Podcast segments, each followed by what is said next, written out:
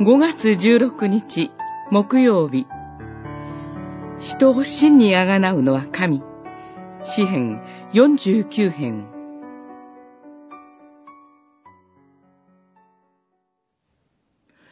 黄泉に置かれた羊の群れ死が彼らを飼う。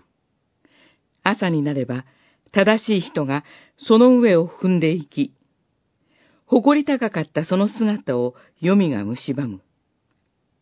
しかし、神は私の魂をあがない。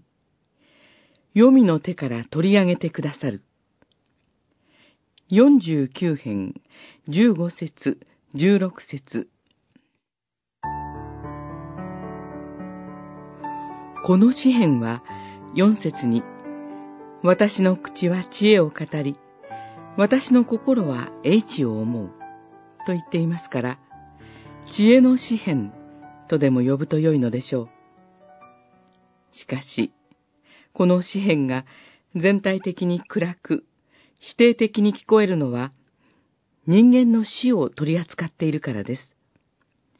十節の、人は永遠に生きようかという問いは、必然的に違うという答えになります。お金持ちが死を逃れることはなく、死は誰にも平等に訪れます。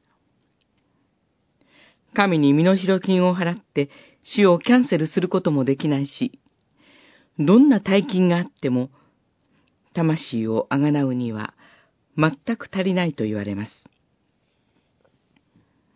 この事実を逆転させるのが、しかしという言葉です。